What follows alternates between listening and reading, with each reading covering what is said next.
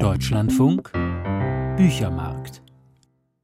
Lange sah es so aus, als würden die Wölfe in Europa aussterben. Aber seitdem die Europäische Gemeinschaft Ende der 70er Jahre ihren Schutz beschlossen hatte, breiteten sich die Wölfe wieder aus. Inzwischen gibt es Populationen in ganz Europa, und das führt nicht selten zu Spannungen mit den Menschen, besonders mit Landwirten und Nutztierhaltern. Deshalb erwägt die Europäische Kommission inzwischen, den Schutzstatus der Wölfe wieder abzusenken. Aus Polen kommt jetzt ein Sachbuchcomic zu uns, der uns die Wölfe näher bringen will und für den der Wolfsforscher Michał Figura zusammen mit dem Künstlerduo Alexandra Mijelinska und Daniel Mijelinski die Wälder durchstreift hat. Thomas Linden hat sich das Buch angesehen. Eine Märchensammlung ohne den Wolf kann man sich kaum vorstellen. Bedrohlich und böse muss er sein. So ist er zu einer Gestalt geworden, die ihren Platz tief im kollektiven Unbewussten unserer Kultur hat. Aber wie sieht die Lebensrealität der Tiere in unserer Gegenwart aus? Viel Unwissen kursiert über sie. Michał Figura ist einer der profiliertesten europäischen Wolfsforscher. Seit 20 Jahren studiert er ihr Verhalten. Das polnische Zeichner- und Grafikerduo Alexandra Michelinska und Daniel Michelinski ließ sich mit ihm auf ein außergewöhnliches Projekt ein. Ihr Sachbuch mit dem Titel Wölfe, wahre Geschichten erzählt im Stil einer Graphic Novel in acht Kapiteln vom Schicksal einzelner Tiere in Polen. Den Zeichnungen liegen Fotografien zugrunde, die Bild für Bild die Forschungsarbeit und die Fährtensuche der mit Michał Figura gemeinsam arbeitenden Biologin Sabina Nowak und des Forstwissenschaftlers Robert Mislajek dokumentieren. Näher kann man dem Lebensraum der Wölfe nicht kommen. Rund um die Uhr sind die Forscher im Einsatz. Sobald Signale der im Wald installierten Wildkameras gesendet werden, macht sich einer der drei auf den Weg.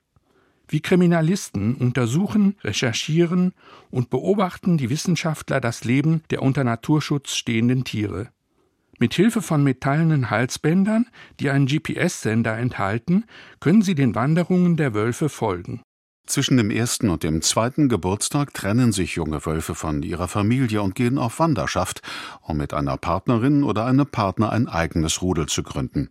Die Suche nach einem Territorium nennt man Dispersion. Bei dieser Wanderung durchqueren sie dicht besiedelte Gebiete mit vielen Straßen, treffen zufällig auf Menschen oder andere Wolfsrudel, die solche Gäste gar nicht gerne sehen. Auf einmal wirken die Tiere nicht mehr dämonisch, sondern nachvollziehbar in ihrem Verhalten. Die Mythen und Verschwörungstheorien vom lauernden Bösen weichen der Methodik der Wissenschaft. Darin liegt der große Wert dieses Sachbuchs. Es demonstriert, wie Erkenntnis durch Beobachtung gewonnen wird.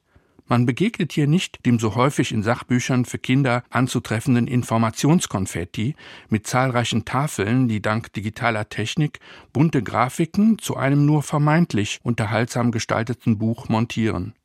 Ganz im Gegenteil handelt es sich um eine durchgängige Erzählung in acht Kapiteln. Jedes ist einem der Tiere gewidmet. So wird ein Wolf mit Verletzungen durch illegale Fallen gefunden und gepflegt. Dann gerät ein Jungtier durch seinen Kontakt mit Menschen in Gefahr, so dass es von seinem Rudel nicht mehr akzeptiert wird. Andere Wölfe werden Opfer von Wilderern. Die Geschichte von Campinos beginnt mit einem Autounfall. Die Forscher pflegen seine Verletzungen und verfolgen seinen weiteren Lebenslauf in Freiheit. Nachdem er zwei Autobahnen überwunden hatte, wandte er sich nach Süden. Manche Strecken legte er unglaublich schnell zurück. Einmal schaffte er 30 Kilometer in einer Stunde. Anderswo blieb er mehrere Tage oder sogar Wochen. Wir beschlossen dort eine Wildkamera aufzuhängen. Capenus war nicht mehr allein.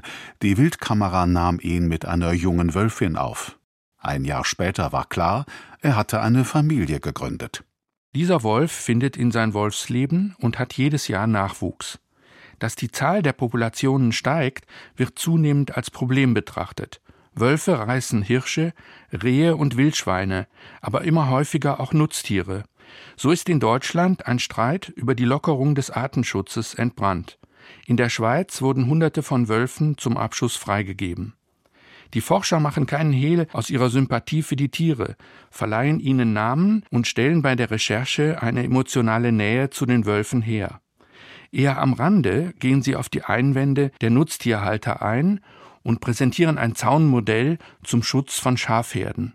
Gleichwohl betonen sie im Schlusswort die Notwendigkeit einer sachlichen Diskussion. Wo Wildtiere leben, ist immer auch schon der Mensch. Das schafft Konflikte. Also sollten wir lernen, diese zu lösen.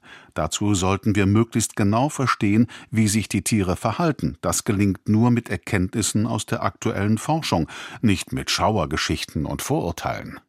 In diesem Buch liest man sich unweigerlich fest, weil das Zusammenspiel von Bild und Text einen mitreißenden Strudel erzeugt. Die Grafik ist angenehm unspektakulär, im Stil der Linie Claire gehalten.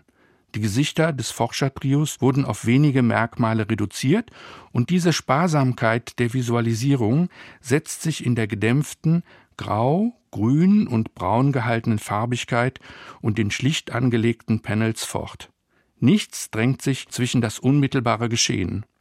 So will man denn auch stets wissen, wie die Geschichten der Tiere weitergehen. Elegant werden die Exkurse über Kameras, Sender, die DNA-Analyse des Wolfskots oder die Populationsentwicklung in den Erzählstrang eingefügt. Ein üppiger Anhang lässt die Lesenden selbst zu Wolfsexpertinnen und Experten werden. Für die Sachbuchjury des Deutschen Jugendliteraturpreises dürfte es nicht einfach sein, bei der nächsten Preisvergabe an diesem Buch vorbeizukommen.